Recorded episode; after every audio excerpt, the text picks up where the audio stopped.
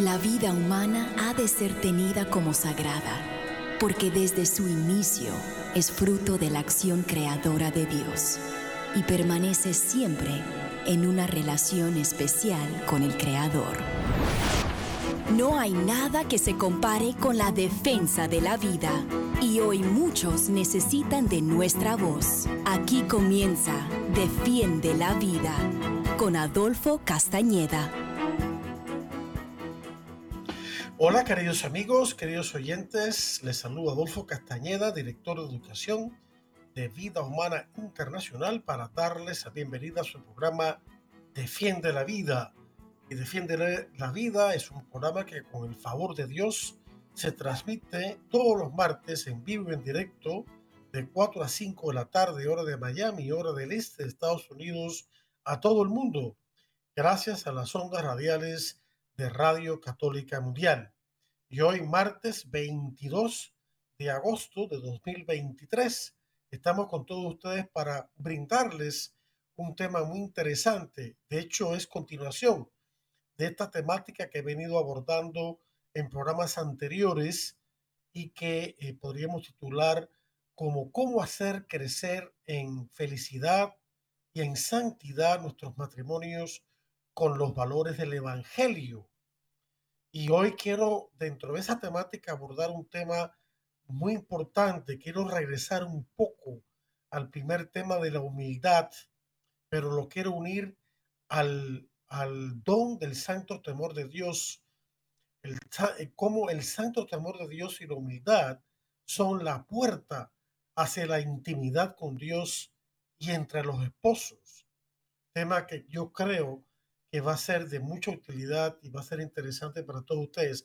Pero antes de abordar ese tema, quiero dar un anuncio muy importante también, y es que continúa el ciclo de conferencias pro vida en honor a el padre Paul Marx, fundador de Human Life International, de la cual Vida Humana Internacional, la sesión hispana, en honor a Magali Yaguno, la primera directora de Vida Humana Internacional, y en honor también a Nancy Tosi, eh, quien también eh, ha fallecido, eh, gran misionera provida de Vida Humana Internacional en América Latina.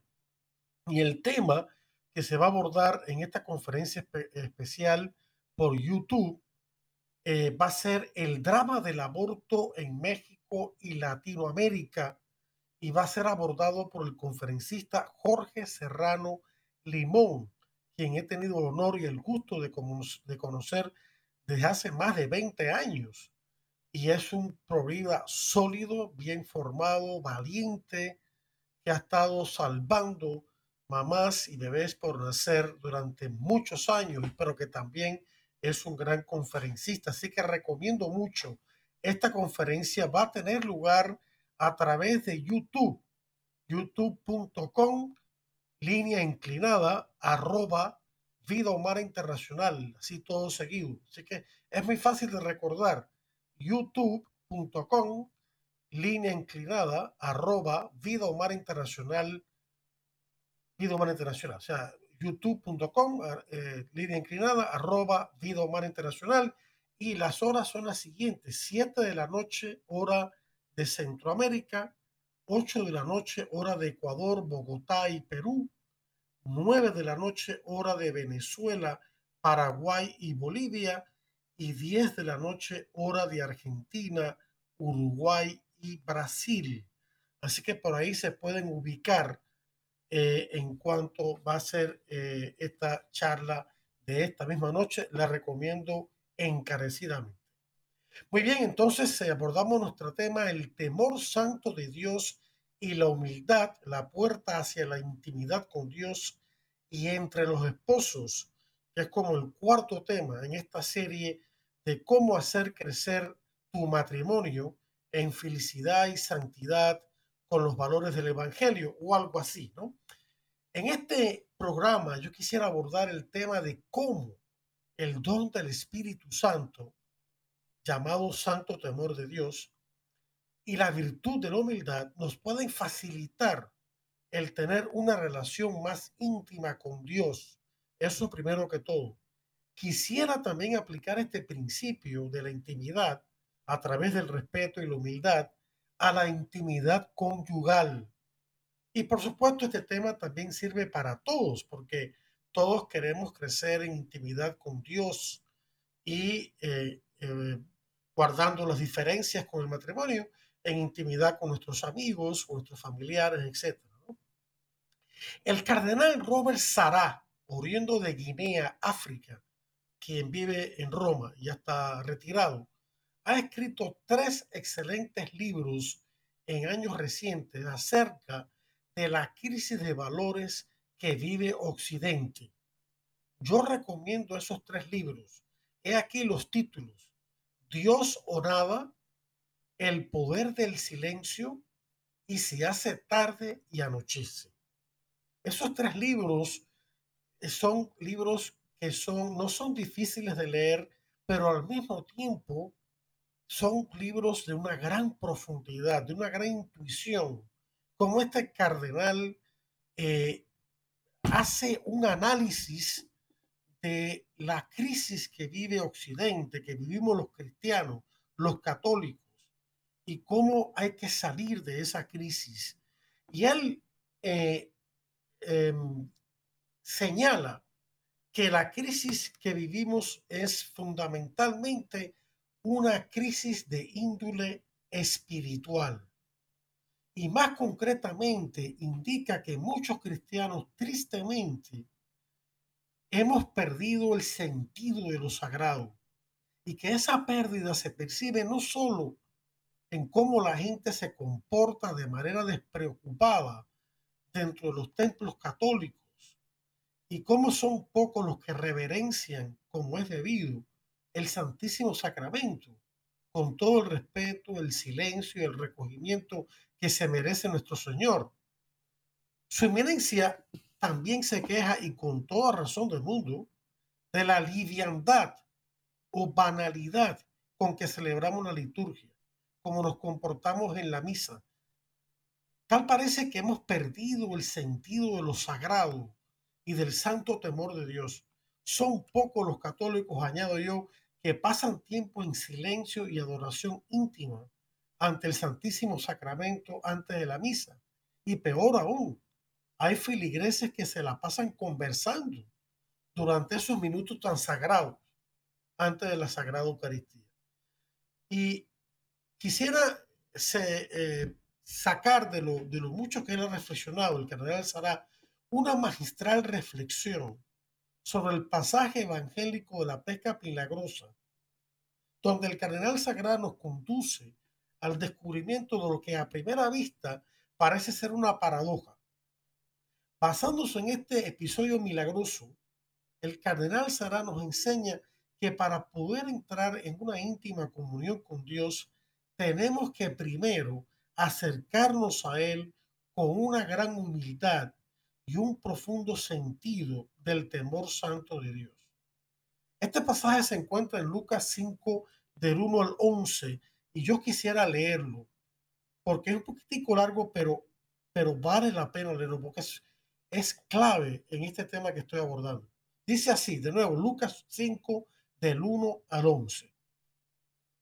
Eh, aconteció, aconteció que estando Jesús junto al lago de Genezaret, el gentío se agolpaba sobre él para oír la palabra de Dios y vio dos barcas que estaban cerca de la orilla del lago y los pescadores, habiendo descendido de ellas, lavaban sus redes.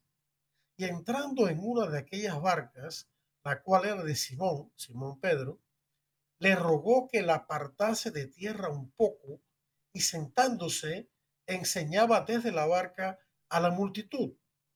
Cuando terminó de hablar, dijo a Simón, boga mar adentro, rema mar adentro, y echa y echad vuestras redes para pescar. Respondiendo Simón le dijo, Maestro, toda la noche hemos estado trabajando y nada hemos pescado, pero en tu palabra echaré la red. Y habiéndolo hecho, encerraron gran cantidad de peces y su red se rompía. Entonces hicieron señas a los compañeros que estaban en la otra barca para que viniesen a ayudarles. Y vinieron y llenaron ambas barcas de tal manera que se hundían. Viendo esto, Simón Pedro cayó de rodillas ante Jesús diciendo, apártate de mí, Señor, porque soy hombre pecador. Porque por la pesca que habían hecho, el temor se había apoderado de él y de todos los que estaban con él, y asimismo de Jacobo y Juan, hijos de Zebedeo, de Santiago, podemos decir, y Juan, hijo de Zebedeo, que eran compañeros de Simón. Pero Jesús dijo a Simón, no temas, desde ahora serás pescador de hombres. Y cuando trajeron a tierra las barcas, dejándolo todo, le siguieron. Hasta ahí, final de la cita. La parte que más nos interesa, queridos hermanos, es la dramática reacción de Pedro en los versículos 8 y 9 de este pasaje. Viendo esto, Simón Pedro cayó de rodillas ante Jesús diciendo, apártate de mí, Señor, porque soy un hombre pecador, porque por la pesca que habían hecho el temor se había apoderado de él y de todos los que estaban con él. Final de la cita. Pedro hubiera podido reaccionar ante este espectacular milagro de otra manera. Hubiera podido decir a Jesús, maestro, esto es magnífico, con otra pesca así haremos tremendo negocio. En otras palabras, Pedro hubiera podido banalizar este acontecimiento y tratar a Jesús como un milagrero que simplemente había venido al mundo a resolver nuestros problemas materiales. No estoy diciendo que esos problemas no sean importantes. Lo que estoy tratando de decir es que hubiera podido reducir el milagro de Jesús a eso. Pero Pedro, al igual que sus compañeros, se dieron cuenta de que ante ellos se encontraba Dios mismo, el Altísimo, el que está por encima de todo. Por eso se llenaron de un santo temor. Pedro fue el más dramático de todos, sintiendo profundamente su pequeñez ante la majestad de Dios que de alguna manera estaba presente en aquel carpintero. En un gesto de profunda humildad y reverencia, se arrojó a los pies de Jesús y le confesó con toda la sinceridad de su corazón de que él no era digno de estar en la presencia de Dios, ni tampoco de un hombre de Dios, como él percibía a Jesús en ese momento.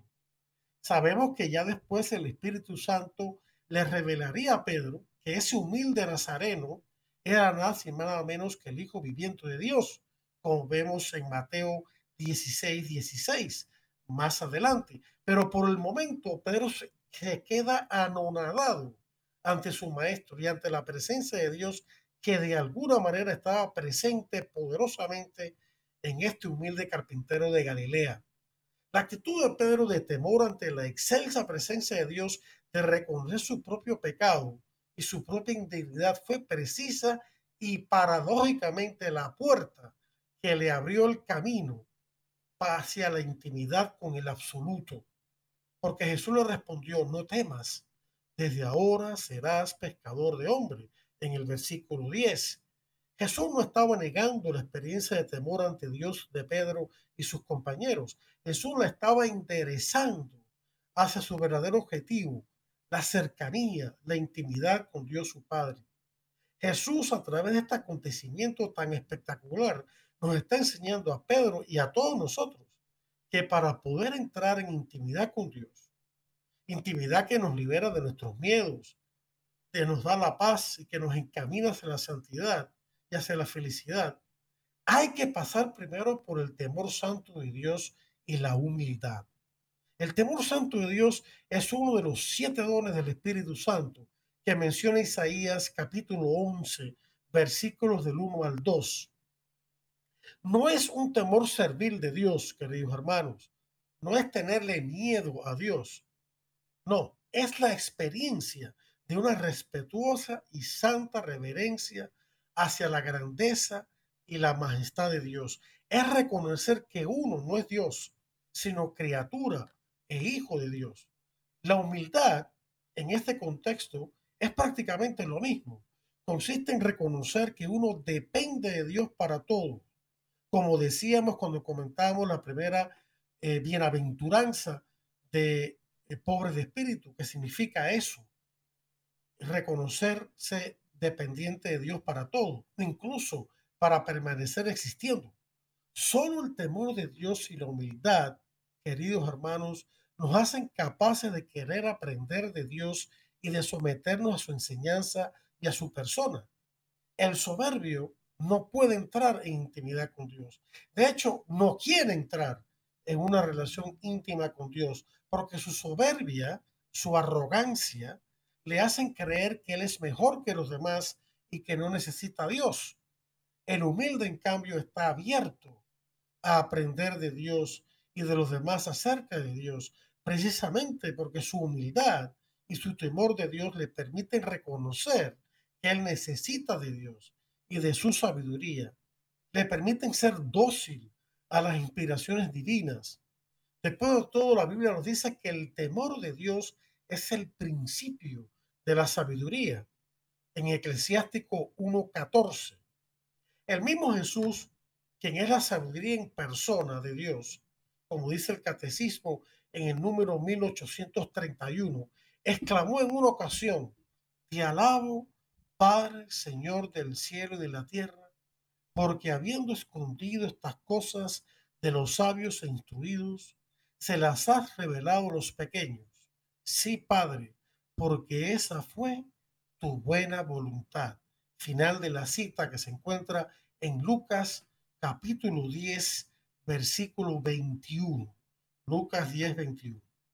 Y quiero aclarar que aquí los sabios instruidos no se refiere a las personas que estudian mucho y que lo hacen con humildad y respeto a Dios. En la iglesia ha habido y sigue habiendo muchos hombres y mujeres humildes que se han dedicado con amor y devoción a estudiar la palabra de Dios y han dado mucho fruto y siguen dando mucho fruto. La frase se refiere más bien a los arrogantes, a los que se creen más sabios que los demás y que los desprecian, a los que se creen dueños de sus grupitos en la iglesia y que se creen que son indispensables. Grave error, ¿no? Somos, estamos prestados, queridos hermanos. Eh, tenemos que darles gracias a Dios por la gracia de permitirnos estar en su iglesia trabajando para Él. Es una gracia de Dios no es porque seamos mejores o tengamos tremendas habilidades. Después de todas esas habilidades, Dios nos las ha dado. Nosotros simplemente tenemos que con su gracia desarrollarlas. Y los pequeños se refieren no solo a los niños, sino también a los humildes y temerosos de Dios en el sentido correcto de la palabra, como ya hemos explicado. Ya en el Antiguo Testamento encontramos un ejemplo muy concreto y maravilloso de cómo la humildad abre la puerta a una profunda intimidad con Dios. Se trata del gran ejemplo que nos dejó Moisés. La Biblia nos dice que Moisés era un hombre muy humilde, más que hombre alguno, sobre la faz de la tierra. Y esto está en Números, el libro de los Números, capítulo 12, versículo 3. Números 12, 3. Esa humildad le permitió a Moisés tener una profunda relación con Dios, más íntima incluso que cualquier otro profeta o persona importante del Antiguo Testamento.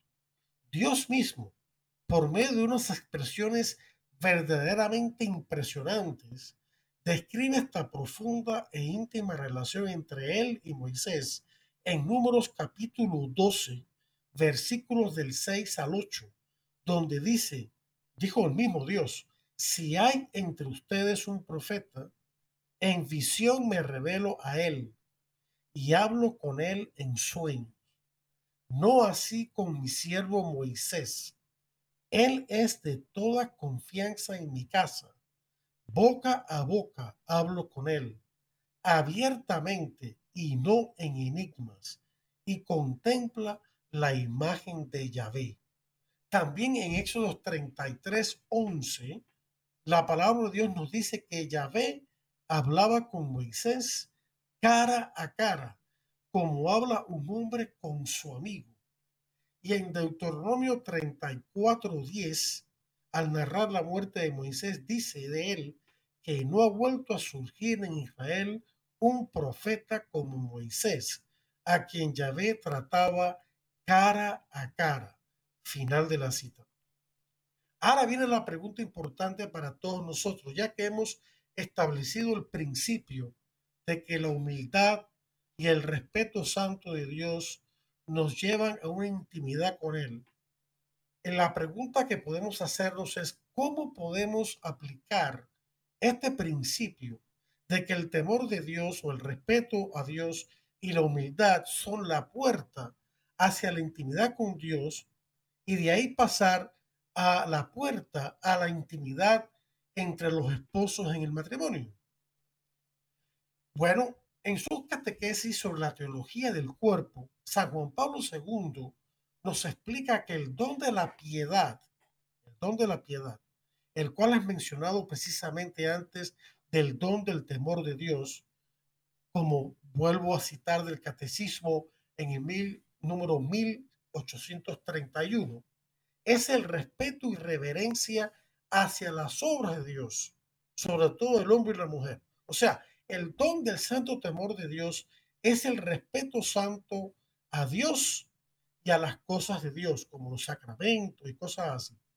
La piedad es el respeto y reverencia hacia las obras de Dios, sobre todo el hombre y la mujer. Ahora, es verdad, el don de la piedad tiene otros significados que también son válidos. Por ejemplo, devoción a Dios o ser piadoso, tanto individualmente como colectivamente, como es el caso de las devociones populares, como también nos dice el catecismo en el número ya citado, 1831, y también en el número 1674. También la piedad puede significar el respeto de los hijos hacia sus padres, como también dice el catecismo, esta vez en el número 2215. Pero San Juan Pablo II también aplica el significado del don de la piedad a la reverencia y respeto que los esposos deben tenerse mutuamente.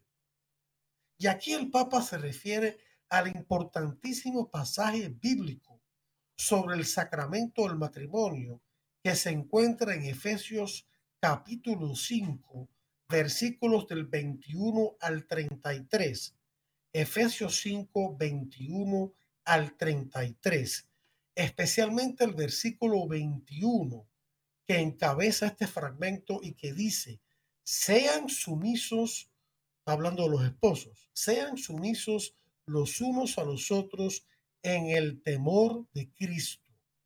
Final de la cita. Este temor de Cristo no es otro que el don del temor de Dios, pero en este caso el Santo Padre se lo aplica por extensión a las actitudes que deben tener los esposos entre sí.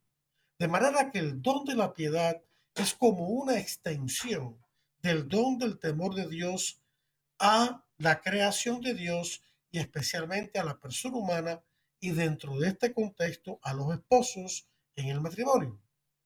Esta mutua sumisión de los esposos es el contexto adecuado, quiero aclarar, para comprender correctamente la sumisión de la esposa al esposo como cabeza del hogar que va a seguir en los versículos siguientes.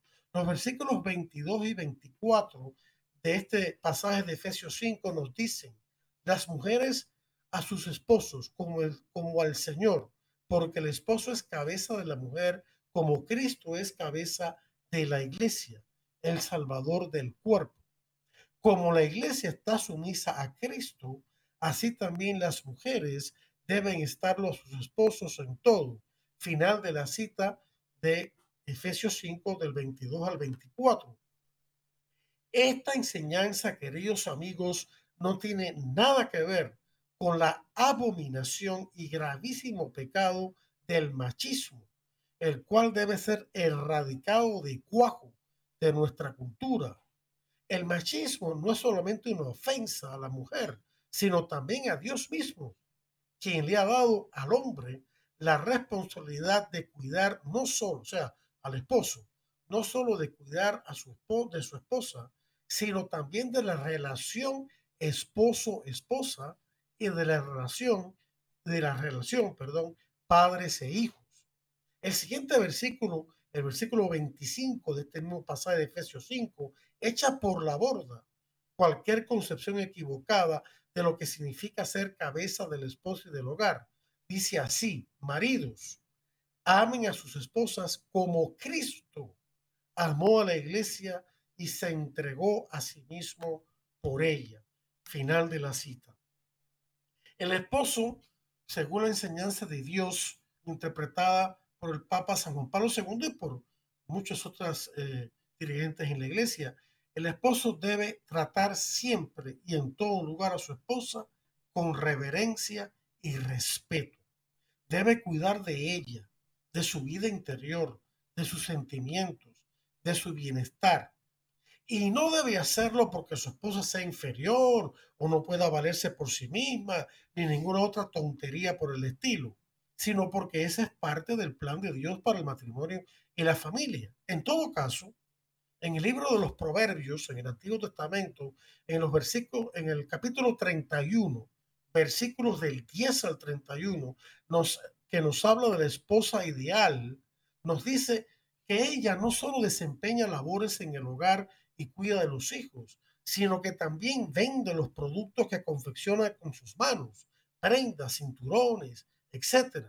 Examina y compra terrenos, ayuda a los pobres y necesitados y abre la boca con sabiduría y su lengua instruye con cariño. Versículo 26.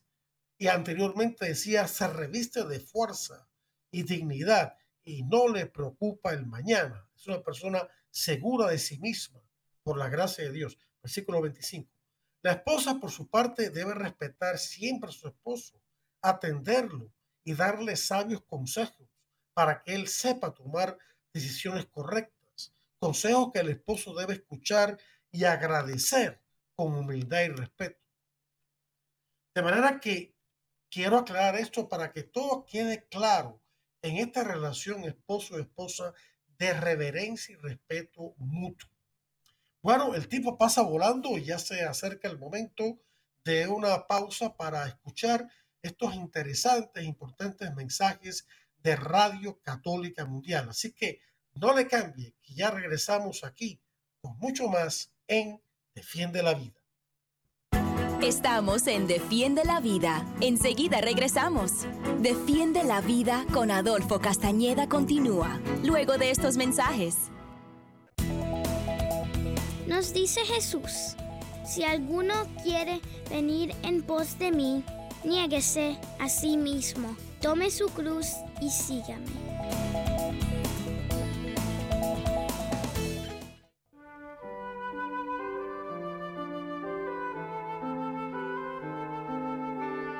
Entonces Jesús les dijo esta parábola.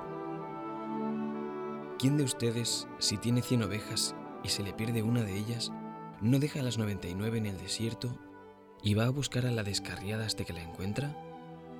Y cuando la encuentra, la carga sobre sus hombros lleno de alegría, y al llegar a casa reúne a los amigos y vecinos y les dice, Alégrense conmigo porque he encontrado la oveja que se me había perdido.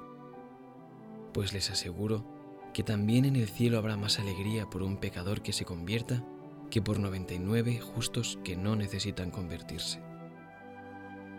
Lucas 15.1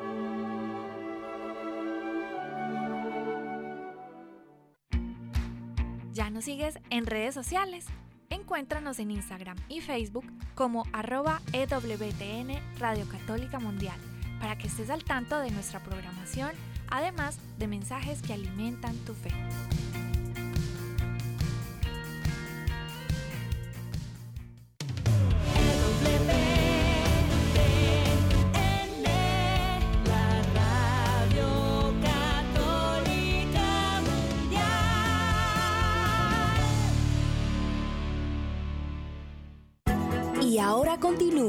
Defiende la Vida con Adolfo Castañeda. En vivo por Radio Católica Mundial. Defiende la Vida con Adolfo Castañeda. Continúa ahora. Hola queridos amigos, bienvenidos de vuelta y bienvenidos los que nos sintonizan por primera vez o comenzado ya el programa. Bienvenidos a este su programa eh, Defiende la Vida con Adolfo Castañeda, un servidor de Vida Humana Internacional. Este programa, con el favor de Dios, se transmite en vivo y en directo todos los martes de 4 a 5 de la tarde, hora de Miami, hora del este de Estados Unidos, a todo el mundo, gracias a las ondas radiales de Radio Católica Mundial. Y este, hoy, martes 22 de agosto, estamos con todos ustedes compartiendo un tema muy interesante que podríamos titular Cómo la humildad el santo temor de Dios son la puerta, paradójicamente, hacia la intimidad con Dios y también por extensión, cuando aplicamos ese, cuando extendemos ese respeto o aplicamos ese respeto a nuestros cónyuges, como permite que de verdad entremos en una intimidad más profunda entre los esposos.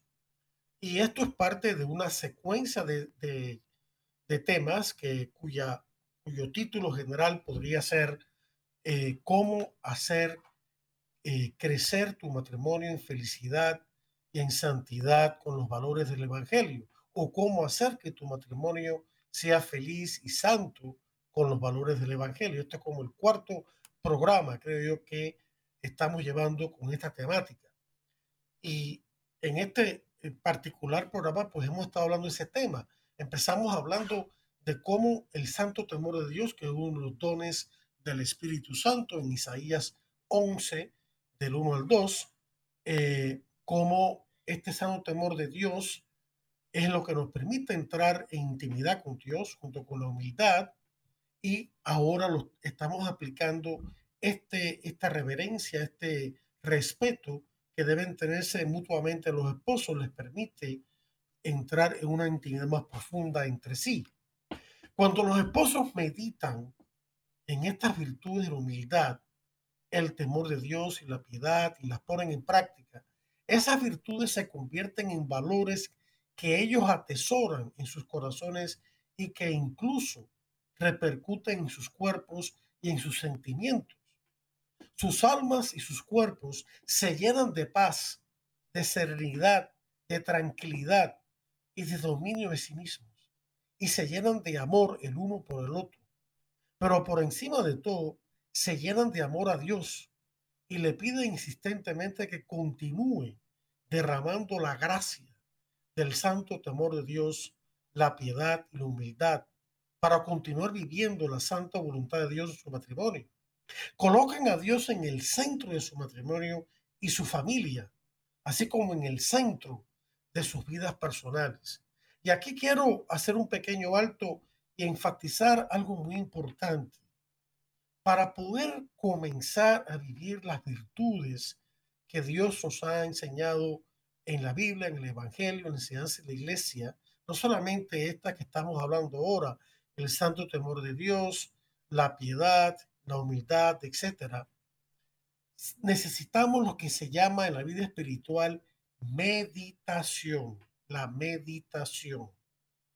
Muchas veces, y yo también he caído en eso, le damos mucha importancia a la, oración vocal, y eso, eso está muy bien, eso, eso es muy importante también. No quiero negar para nada la importancia y necesidad de eso, como el Santo Rosario y otras oraciones, el Padre Nuestro, que es la oración más importante la oración vocal, eh, también la, la adoración del Santísimo, importante. Por supuesto, más importante que todo, la misa, que es la, la oración más importante y elevada que existe, el acto de, de alabanza, acción de gracias y adoración y glorificación más a Dios, más elevado que existe de todos los actos de oración que podemos hacer.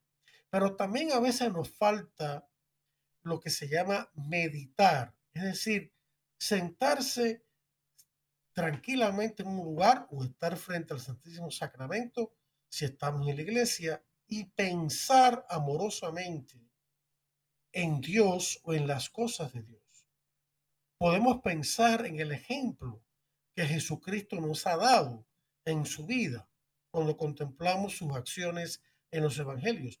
Podemos también pensar en un dicho o una enseñanza de Jesús, como esa que diga, aprendan de mí que soy humilde y manso de corazón. Podemos meditar también sobre este mismo versículo breve pero lleno de significado de que nos dice San Pablo en Efesios 5:21 a los esposos y también por extensión sirve para otras relaciones, claro, con su debida dimensión. Eh, ténganse, eh, eh, respeto mutuo en el temor de Cristo o sométanse mutuamente, mejor dicho, sométanse mutuamente unos a otros en el temor de Cristo, o sea, respétense mutuamente, pongan al otro por encima de sus propios intereses, es lo que quiere decir, ¿no? Cuando uno se siente y medita, toma este versículo de la Biblia, lo lee en voz alta una, dos, tres veces, lo leen en silencio en la mente una, dos, tres veces y simplemente piensa un poquito en él, unos minutos, cinco, diez, quizás quince minutos, y lo proyecta a la persona de Cristo. Quizá ayude también una estampa del Sagrado Corazón que podemos tener delante, ¿no? Y lo fijamos los ojos en Él y proyectamos esta virtud tan hermosa de la humildad y del respeto a Él y entonces la transferimos a nosotros. Nuestro corazón se va llenando de una serie de sentimientos muy bonitos, muy hermosos, muy fuertes, muy positivos. Y quiero decir que la vida afectiva también es importante. No solamente lo intelectual, eso es importante. No solamente la imaginación, eso es muy importante. No solamente la comprensión, eso es muy importante. No solamente el acto de la voluntad, eso es muy importante, pero también el sentir, el desarrollar e incitar estas emociones positivas, estas emociones que acompañan y deben acompañar y apuntalar, sostener, apoyar las virtudes que son hábitos buenos en nuestro corazón y que nos disponen a acciones buenas. Tenemos que desarrollar toda una afectividad, todo un mundo interior de sentimientos buenos, de amor, de humildad, de dominio propio, de valentía, etcétera, ¿no?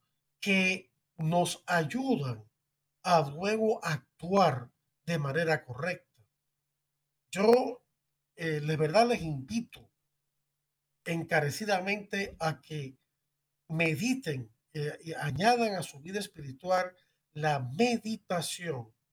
Y es muy sencillo y son unos pocos minutos en silencio, en un lugar cómodo, sin distracciones, el de, pensar amorosamente en Jesucristo, en la Virgen, en los santos, que escojan ustedes, que le da un buen ejemplo y sentir esas virtudes, esos eh, buenos sentimientos que nuestro Señor tuvo, ¿verdad? Y así nos llenaremos de fuerza y cambiaremos toda nuestra vida interior crearemos un dinamismo y un ambiente interior muy positivo, lleno de amor, que se va a reflejar en nuestra apariencia, en nuestro rostro, en nuestro actuar, y luego ponerlo en práctica, ponerlo en práctica.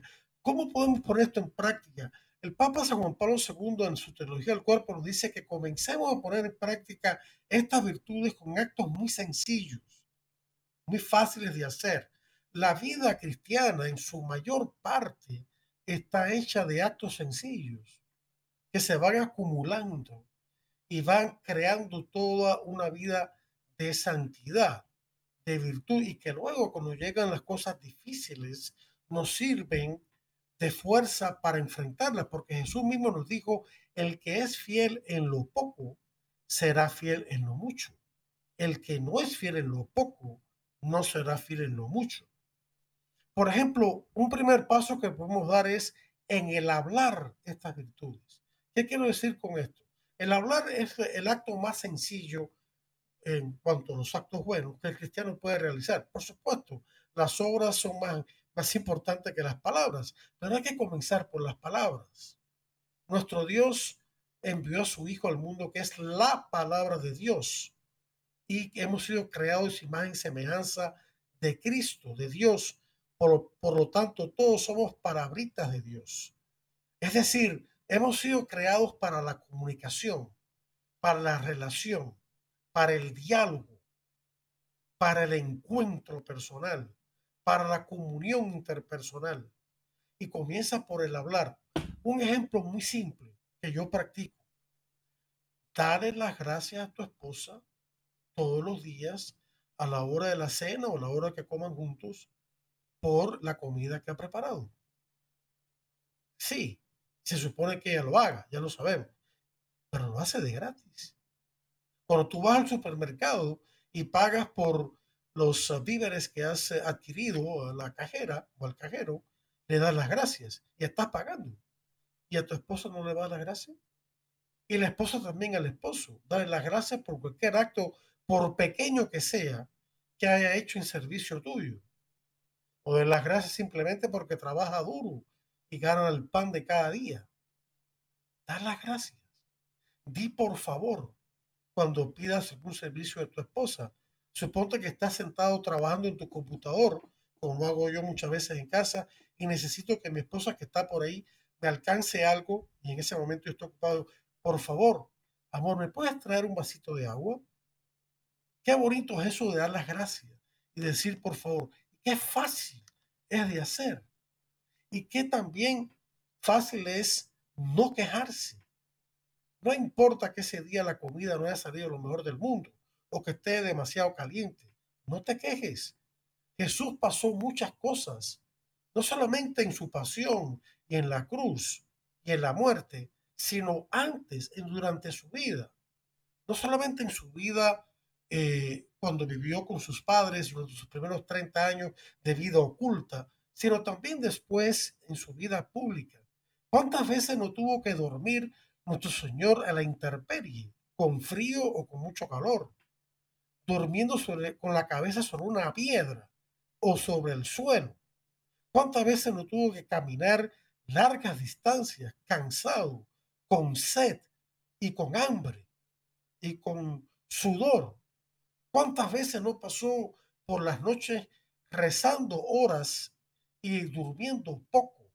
Y luego teniendo toda una jornada de mucho trabajo, predicando, aconsejando, sanando, acompañando. Y luego, por ejemplo, en el caso de la barca, el pobre hombre estaba tan cansado que se quedó dormido, tan profundamente dormido que la barca se zarandeaba ante la tormenta y no se despertaba. Tuvieron que los obispos, los obispos, perdón, los, uh, los, uh, los apóstoles zarandearon y decir, maestro, eh, despiértate, no te das cuenta que nos hundimos, ayúdanos. Y él se tuvo que como, como yo me imagino Jesús despertándose y diciendo, ¿dónde estoy? ¿Dónde estoy? ¿Qué pasó aquí? Y luego, claro, cuando se dio cuenta de todo, inmediatamente se enderezó y dijo al mar, cállate, calma. Y todo quedó en calma. O sea que pensemos en esas cosas que nuestro Señor pasó con, por nosotros, grandes y pequeñas, y nos vamos a quejar nosotros por tonterías. Vamos a vivir una vida de positivo, de amor positivo. De dar las gracias, de pedir, y luego, por supuesto, actuar actuar, saber sacrificarnos, saber dejar lo que nos gusta para atender a nuestra esposa en un servicio que nos pide, qué sé yo, ir a la farmacia a conseguir una medicina que se había olvidado o lo que sea, o, al mercado un, artículo que se había olvidado, lo que sea, dejar nuestro programa favorito, nuestra lectura favorita nuestro pasatiempo favorito y ir allá y conseguirlo y regresar. Muy bien, la humildad y el respeto también crean un clima de sinceridad, transparencia y confianza en los esposos, tanto dentro de cada uno de ellos como en su mutua relación, como en el ambiente, podríamos decir, del hogar. Ello a su vez permite que ambos se sientan seguros y confiados entre sí. Esto también a su vez hace posible que confiadamente se abran el uno al otro en una profunda intimidad. cada uno permite que el otro cónyuge se adentre en su propio misterio como persona humana, pero sabiendo que nunca reducirá su intimidad interior a la categoría de objeto para ser usado de manera egoísta y violatoria de su misterio, de su misterio personal. Al contrario, los esposos que poseen estas virtudes y la humildad, el respeto y la reverencia mutuas siempre respetarán el misterio del otro y en consecuencia siempre tratarán a su cónyuge como lo que es, una persona, un sujeto, no un objeto, un fin en sí mismo o en sí misma, y no un mero medio para otro fin, un alguien y no un algo, un alguien irreducible a la categoría de objeto para ser usado egoístamente. Luego, cuando llega el momento de la intimidad sexual, ellos, los esposos, llevan consigo en sus almas y en sus cuerpos todos estos valores espirituales y físicos que enriquecen sus uniones conyugales. De esa manera no solo se gozan el uno al otro en su corporeidad, sino también en sus almas. Pueden gozar de la totalidad de sus personas y no solo del aspecto físico. Pueden entregarse total y tranquilamente al otro con toda la seguridad y confianza de su amor conyugal y en la confianza de que el otro lo va a respetar y tratar como persona y no como cosa. Y de esa manera, la relación conyugal viene a ser un acto no solamente físico, sino también espiritual, donde verdaderamente el gozo, el placer se profundizan, no se quedan reducidos a un mero encuentro físico. Muchas veces vemos cómo las personas que viven una vida sexual desordenada o los jóvenes que caen en la fornicación, es decir, en las relaciones sexuales fuera del matrimonio, no experimentan al final un grado de felicidad verdadera, sino al contrario, un vacío, una falta de sentido, un, qué sé yo, cómo decirlo, una especie como de desabrío, un sinsabor, como que la vida no tiene más nada que ofrecer. Y es porque no han sabido tener el dominio propio que se necesita para prepararse para el matrimonio. La mejor preparación para el matrimonio en este campo de la sexualidad humana es la castidad. Muy al contrario de lo que la gente piensa de que deben tener relaciones sexuales antes para practicarse, es una total abominación y es una total mentira y es un pecado grave y es una total contradicción de lo que Jesucristo nos enseñó. Yo no sé de dónde sacaron, eh, en, sobre todo en América Latina, no conozco otras regiones del mundo, también Estados Unidos, esta idea de que los hombres deben tener todo el sexo que quieran antes del matrimonio, para, pero las mujeres no. Pero eso es una mentira. Eso es una mentira del diablo.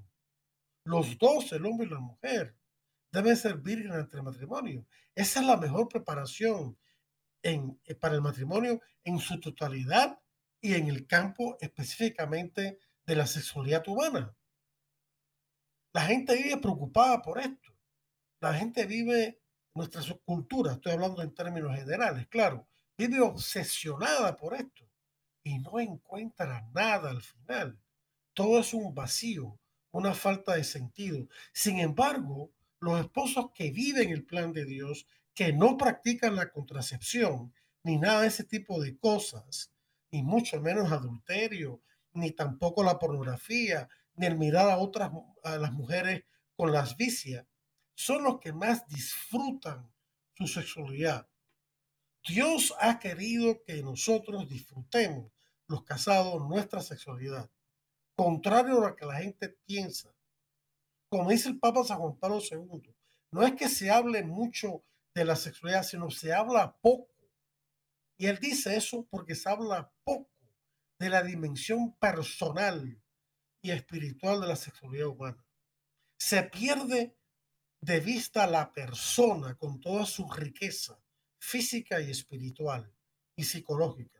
y se queda todo reducido en lo físico. Y no es que lo físico sea malo, al contrario, pero es que al reducirse a solamente ese componente, no se experimenta la totalidad de la persona como Dios quiere, como es el plan de Dios, y por lo tanto resulta en una falta de satisfacción. Y eso es peligroso porque puede abrir la puerta al pecado. Pero los esposos que disfrutan correctamente de su sexualidad, no solamente disfrutan de eso, sino que ese disfrute, esa unión, repercute en el resto de sus relaciones matrimoniales. Cuando conversan, cuando hablan, cuando hacen cosas juntos.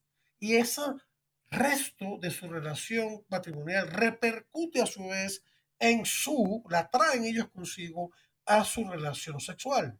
Se, es como una relación mutua entre ambas dimensiones y todo forma un conjunto, un conjunto que es hermoso y que lleva a no solamente la felicidad, sino también a la santidad. Porque el acto conyugal llevado correctamente nos ayuda en el camino de la santidad. De esa manera crecen en perfección en su unidad matrimonial y ese enriquecimiento y crecimiento repercute, como había dicho, en el resto de sus relaciones como esposos y como padres y sobre todo en su relación con Dios. Una buena vida sexual como Dios manda nos ayuda a entrar en intimidad con Dios, a mejorar nuestra relación con Dios. Y lo contrario lleva a lo contrario. De manera que se da una hermosa relación de mutuo enriquecimiento y perfección personal entre la unión conyugal y el resto de sus relaciones. Y el conjunto de ambas resulta en una feliz y madura relación matrimonial que perdura y crece con el tiempo y el esfuerzo de cada uno de negarse a sí mismo, es decir, de negar su egoísmo y de someterse el uno al otro por reverencia a Cristo. Así vemos una vez más cómo la humildad y el respeto y la reverencia mutua enriquecen y, fundan, y fomenta la intimidad, tanto sexual como en el resto de la convivencia matrimonial. Pidamos a Dios, queridos hermanos, que todos los matrimonios mediten y practiquen estos y otros valores del Evangelio, como seguiremos hablando en programas posteriores, Dios mediante, para que sus vidas conyugales sean más felices y santas. Amén. Y eso no niega para nada las cruces que tenemos que cargar en nuestras vidas. Eh, hay muchos sacrificios que hacer. Hay muchos momentos en que no van a ser fáciles, pero si nosotros vivimos estos valores que aumentan nuestra intimidad, si nosotros sabemos aprovechar el don de la sexualidad que siempre debe estar abierto a la vida, y de eso vamos a abrir, a hablar también en futuros programas, sino esto nos da la fuerza y por supuesto, sobre todo la relación con Dios, porque después de todo se trata de servir a Dios y no de centrarnos en nosotros mismos.